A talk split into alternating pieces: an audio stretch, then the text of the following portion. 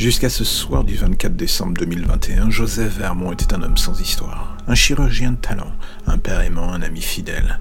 Le genre de ceux à qui on aurait donné le bon Dieu sans confession et sûrement bien plus. Il était jusque-là impossible, et je dis bien impossible pour qui que ce soit, de se dire qu'en sa présence, on prenait le moindre risque. Il y avait bien eu des gens qui avaient dit que son côté lisse devait cacher quelque chose de sombre. Mais ces personnes étaient minoritaires et avec le temps, son image de monsieur parfait avait fini par emporter l'adhésion la plus complète.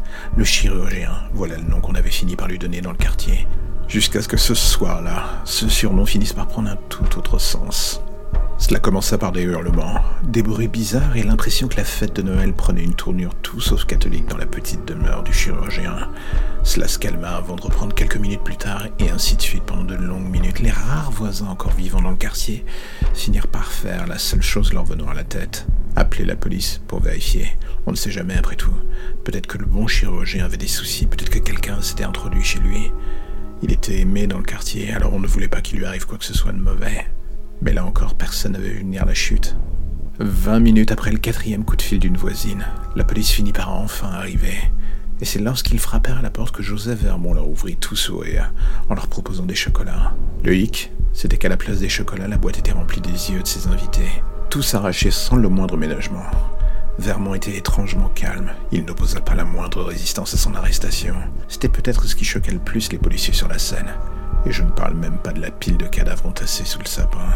Il avait littéralement massacré les invités, que ce soit des adultes ou des enfants. Quand la police arriva, il n'y avait plus qu'une seule survivante. Enfin, survivante, c'est un bien grand mot si l'on peut dire. Sa femme était assise dans le canapé. La dose de calmant qu'il lui avait administrée l'empêchait d'hurler. Elle était anesthésiée, c'était tant mieux, car tout comme les autres, elle n'avait plus ses yeux. Vermont avait-il voulu la garder en vie pour une raison qui encore aujourd'hui nous échappe? Personne ne le saura jamais. Profitant d'un moment d'inattention d'un des policiers, il lui trancha la gorge avec un scalpel qu'il avait gardé dans sa manche. La chasse à l'homme dura deux jours avant qu'on finisse par le retrouver dans un squat près de Montmartre. Là encore, il avait accompli un véritable carnage, et une fois de plus, en arrachant méthodiquement les yeux de ses victimes. Sa marque de fabrique. La police, cette fois-ci, n'hésita pas un seul instant. Officiellement, Vermont avait tenté d'attaquer un des policiers sur place, Officieusement, il fut la victime d'une mise à mort en règle couverte par la hiérarchie. Et c'est dans l'indifférence la plus totale que son nom disparut des mémoires. Du moins pendant un an. Ce jusqu'à ce qu'un soir, l'un des deux policiers ayant été à l'origine des coups de feu mortels sur lui, soit retrouvé massacré avec sa famille. Tous les yeux arrachés.